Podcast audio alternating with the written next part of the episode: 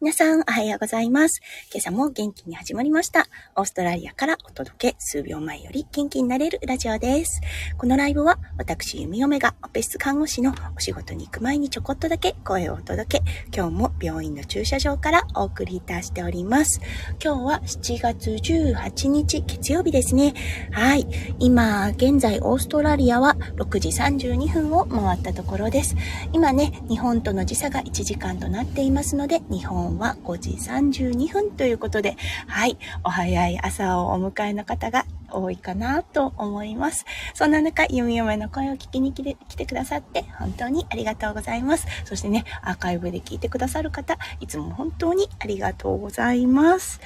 はい、オーストラリアだったんですが、そうですね、先、うん、2週間ぐらい前かな。あの、こちらでいう冬至を迎えたので、はい、まだまだ真っ暗です。ちょうど、あの、ね、朝日が昇ってきたかな、ちょっと、ちょっとだけオレンジ色の空になってきたかな、といったような状態となってます。だいたいね、7時ぐらいになると朝日が出てくるかなって思います。はい。うん、そうですね。7時半ぐらいのドライブとなるともうあの朝日が目を差し、刺す、とてもね、ちょっと苦手な危険な、あの、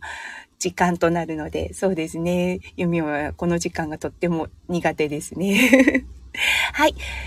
そう、今日はね、あの、サムネのタイトルからもあるように、タイムアウトについてお話ししたいと思います。はい。弓嫁はね、オースト、あの、初めましての方にちょっと説明させていただきますと、オーストラリアで麻酔看護師をしています。はい。麻酔専門の看護師という職業がオーストラリアにはあって、はい。あの、オペ室で働いているんですが、そこからね、3つの分野に分かれます。麻酔看護師、機械出し、あの、そうですね、出頭医のお手伝いをするスクラブスカウトと言われている部署、そしてリカバリー室というようなね、大まかに分けて3つの部署に分かれています。その中でね、あの、もちろん、麻酔看護師もできるし、オペ看というか、あの、スクラブスカウト、出頭医のお手伝いもできます。そして、リカバリーもできますっていうマルチタスクができる人もいますが、弓嫁は、えっ、ー、とね、麻酔看護師プラス、リカバリー室の、あの、トレーニングを受けています。はい。そんな中で、まあ、あの、それは一旦置いといて、今日のね、タイトルからもある通り、タイムアウト。はい、これ聞いたことある方いらっしゃるかな？うん、あの、おそらくね、前に聞いたことあるんですが、パイロットさん、うん、は、これ、タイムアウトを取り入れてるそうです。はい。何をするかっていうと、術前ですね。もう本当にこれから出頭を始めますっていう時に、そう、オーストラリアはなぜか麻酔看護師の仕事なんですけれども、麻酔看護師が一旦みんなを、あの、呼び止めます。はい、タイムアウトするよっていうような状態で。そして、麻酔看護師が患者さんのファイルを読みながら、そして患者さんの、あの、アームバンドですね。もう麻酔は導入されている状態なので、はい、アームバンドを照らし合わせながら、病院の番号、そして名前、誕生日を読み上げ、そして、そこにはアレルギーの有無、そして何かあのみんなに必要な情報をシェアする。そしてね、一番大事な今日の手術内容というような形で、はい、あのタイムアウトという時間を設けています。これはもうあの手術室にいる全員が参加するものものとなっています。それはね、もちろん出頭医であったり、麻酔であったり、麻酔の看護師、そしてあの、機械出しのナースたち、あとはね、オペレーティングアシスタントといってね、オペ室の、あの、細々とした、まあ、清掃プラス、えっ、ー、とね、術、手術に必要なポジション、うん、あの、体位ってあるんですよね。そう、それを、あの、手伝ってくれる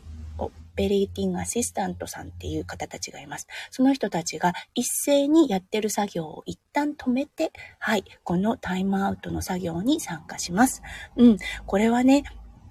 もう本当に、あの、なぜ導入されたかっていうとね、いろんな、あの、医学っていうのは、失敗のもとに成り立ってる学問ではあるんですね。うん。あの、た、様々な過去にね、あの歴代、歴史を繰り返、歴史を見ると、そう、様々な、あの、体験、失敗などから一番ね、安全な方法を、できるだけ安全な方法を選ぼうっていう形で、はい。人間はね、やっぱりね、ミスをするもんなんですよね。ミスをする、あの、どうしてもミスをしてしまうものなんですよね。それをどう小さく最小限にするかっていう形で取り入れられたのがこのタイムアウトというあの作業となります。そう。このタイムアウト、もちろんね、あの、V、そう、右左の部位がありますよね。目であったり、はい、耳であったり、手、足、はい。すべてにおいて、あの、部位がある場合、これは必ず指をさして、今日はここの部署、あの、右サイ、右サイド、ライトサイドだったり、レフトサイドだったりして、はい、ここをやり、あの、ここの手術を行いますといったようなね、うん、あの、確認が出頭医とともにされます。はい。そしてね、出頭医の、あの、責任でもあるんですけれども、そう、術前に必ずその獅子ですね、あの、右左がある部位はね、必ず、あの、マークをつける形になります。オーストラリアでは矢印があの取り入れられています。そう、矢印に出頭医の、出頭医であったり矢印を書いた人のイニシャルが記載されていて、はい、患者さんが起きている時に今日はここの手術を行います。それで正しいですか？といったような確認がされます。はい、そう、あのね、やっぱりね、失敗を過去にね、多分、弓嫁も、そうですね、前の病院で、あの、そう、事故があったっていうのは聞いたことがあります。そう、だからね、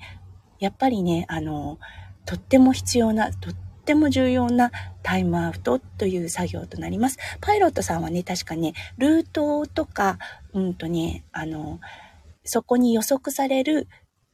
まあ、例えば、何でしょう、ストームあの、雷だったり風だったり、そこら辺の確認作業をして目的地のあの、場所を言ってっていう形でタイムアウトが行われているようです。はい。本当にね、この、うん、特殊な、あの、作業ではあるんですが、結構あの、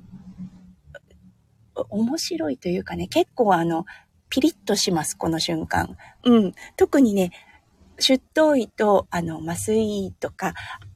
チームメンバーが、いつもと違う場合とかね、いつもと違う新しい新人さんが入っている時、生徒さんが入っている時とかはね、やっぱりちょっとピリッとします。うん。あの、とても大事な作業なので、やっぱりね、出頭医は下の人に教えなければならない。そしてね、あの、タイムアウトっていうのを今までしたことのない人たちにとっては、あの、この時がね、一回と、一旦止まったような状況を何なんだろうって思うんですよね。うん、でもとっても大事、大事な大事なステップとなりますので、やっぱりね、あの、参加してもらって、ああ、こういうことをして患者さんの安全をね、保っているんだなっていうのをちゃんと学び取ってもらいたいっていう意味合いから、はい、とてもね、あの、うん、なんて言うんだろう、日本語で、こう、静かな凛としたね、作業となります。はい。そしてね、あの、オーストラリア、この弓嫁が今勤めている病院では、出頭医が、あの、このタイムアウトを呼びかけることもあるのですが、弓嫁が前に勤めていた大病院ですね、なぜか麻酔医が、麻酔看護師が、このタイムアウトの、あの、呼びかけをしなければならなかったんですね。もう、弓嫁、これね、本当にストレスだったんです。はい。っていうのは、手術の今でこそですよ。あの、このタイミングがベストタイミングだっていう、あの、時が読めるようになってきたんですね。だけど、新人の頃はもうそのタイムアウトを呼ばなければいけないっていうね、重圧がひどくって、もうあの、な、なんでしょう。このタイミングではない時にね、タイムアウトと言っていたことがあって、ま、例えばね、麻酔にもうちょっと待ってって言われたりとか、そう、機械出しのね、先輩ナースたちにもう少し待ってくれる？今、今大事なことしてるから、みたいな感じで言われてね。そう、まあね、そうやって学んでいくものだとは思うんですが、ものすごくね、重圧を感じていたステップとなります。はい、やっぱり責任重大となりますので、そしてね、あの、弓嫁のね、ラジオを聞いてくださる方わかると思うんですが、弓嫁の声ってね、届かないんです。そう、どうしてもね、この、なんて言うんでしょうね。声の大きい方、声のとよく通る声をされている方、ものすごく羨ましかったですね。うん。まあね、あの、手術において、この声、あの、まあ、不便な部分はあるんですね。ただ、有益な部分もあるんです。はい。あの、患者さんにとっては安心する声だわって言ってくださる方もいらっしゃいます。そう。なのでね、あの、何がね、利点で何がね、あの、欠点かっていうのは、もう本当にね、状況次第なんですけれども、弓嫁はこのタイムアウトにおいてね、よく通る、麻酔看護師の声がね、羨ましくて羨ましくて仕方なかったです。はい。そしてね、あの、そう、患者さんの名前を読み上げるっていう作業もね、ものすごくストレスを感じていました。特にね、あの、英語名ですよね。英語名だけど、そのままスペルの状態から読まない英語の名前ってあるんですね。これはもう自分で何を言ってるかわからないような状態になって、もう最後の方はね、あの、麻酔に頼んでました。これちょっとあの、発音の仕方がわからないから手伝ってと言ったような状態でね。そう。なのでね、もう本当にこの、うん、まあ、英語の問題っていうのもあったのかもしれませんが、そう、このね、タイムアウトという作業、読み読めは、うん、最初の頃はね、本当に本当に、あの、ドキドキドキドキしながら、毎回この時間を迎えていたのを、もうちょっとね、昨日のように思い出します。はい。うん、でもね、本当にあの何重にも何重にもね、安全を、患者さんの安全を守れるような、あの、確認作業っていうのが術前には行われます。もちろんね、患者さんにおいては、さっきも話したばっかりじゃないっていうふうに、あの、言われる方も多いです。ただね、あの、もし今日持って帰っていただくメッセージという形であれば、これはね、もう一重に一重に患者さんの安全を考慮した上での何重、何重もの確認となっています。そう。なのでね、あ、これは自分のためだっていう形で、ね、あの、ちょっとイラッとしてしまうかもしれませんが、うん、あの、お付き合いいただければと思います。はい。ということで今日は、そう、手術前に一旦ね、あの、すべてのそう、手術室すべての人がやっている作業の手を止めて、このタイムアウトに耳を傾け、目を傾け、目を傾け、目を向けます。はい。このお話をさせていただきました。はい。新しい一週間の始まりということでね、うん。あのー、日本は暑いのでしょうか。ねもう本当に熱中症。ねやっぱりマスクされてる方も多いと思う、まだ多いのかな？多いの多いと思いますので、本当にね、あの、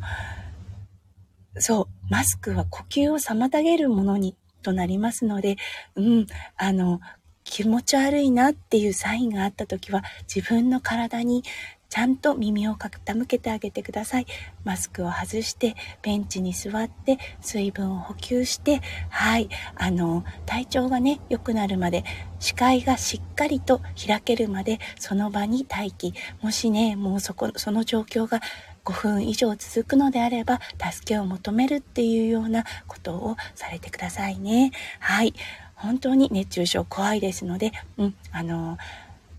やっぱりね、一番最初に気がつくのはご本人です。はい。体調何かおかしいっていうサインは体が一番最初に発してくれます。それをね、敏感にキャッチするっていうのが大事となってきますので、はい。皆さん熱中症対策万全になさって、今週1週間乗り越えてくださいね。はい。それでは今週1週間が皆さんにとってキラキラがいっぱいいっぱい詰まった素敵な素敵なものになりますよう、弓嫁心からお祈りいたしております。それでは行ってきます。そして、いってらっしゃい。素敵な一週間をお過ごしください。じゃあね。